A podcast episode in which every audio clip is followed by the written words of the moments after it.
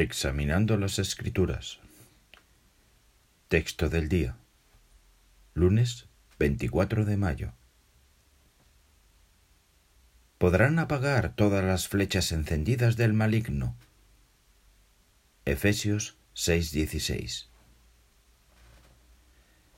Satanás, el padre de la mentira, utiliza a quienes tiene bajo su control para difundir mentiras sobre Jehová y sobre nuestros hermanos.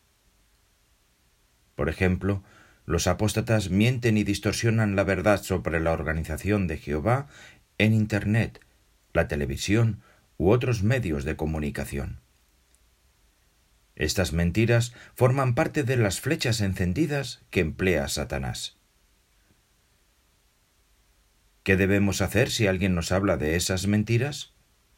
Rechazarlas. ¿Por qué? Porque tenemos fe en Jehová y confiamos en nuestros hermanos.